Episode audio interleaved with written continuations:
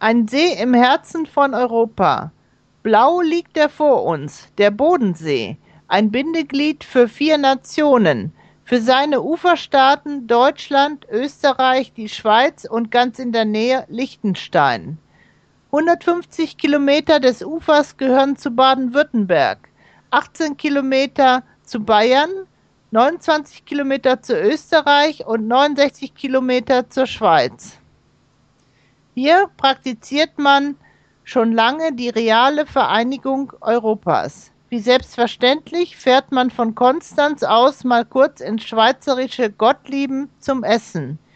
Die Österreicher können zu Fuß zum Oktoberfest nach Lindau gehen und die Schweizer kommen mit der Fähre nach Friedrichshafen zum Einkaufen. Das war schon vor 100 Jahren so.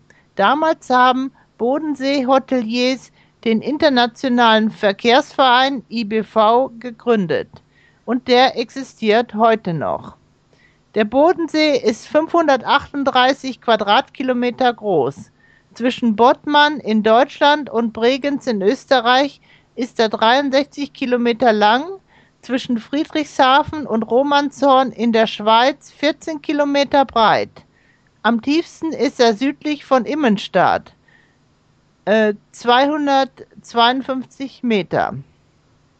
Durch den Bodensee fließt der Rhein. Außerdem fließen mehr als 200 weitere Flüsse und Bäche in den See.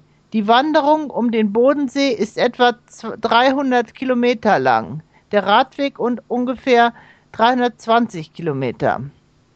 Es gibt zwei Autofähren, Konstanz-Meersburg und Friedrichshafen-Romanshorn. Zwischen Mai und Oktober kann man mit dem Schiff praktisch jede Stadt und jedes Dorf am Bodensee erreichen. Die Schifffahrtslinien betreiben die drei Staaten zusammen. Drei große Inseln gibt es im See: Reichenau, Mainau und die Stadt Lindau. Die deutsch-schweizerische Grenze liegt zwischen Konstanz und Kreuzlingen, die österreichisch-schweizerische zwischen Lindau und Bregenz. Berge gibt es überall rund um den See. Südlich des Bodensees fangen die Alpen an. Am schönsten ist der Blick auf den See vom Berg Pfänder, der 1064 Meter hoch ist. Es gibt viele Sehenswürdigkeiten in dieser Gegend, zum Beispiel das Zeppelin-Museum in Friedrichshafen, das Kloster Birnau, ein Pfahlbaudorf bei Unter, Unteruldingen, die Blumeninsel Mainau und in Schaffhausen kann man die Rheinfälle sehen, wo der Rhein 21 Meter in die Tiefe fällt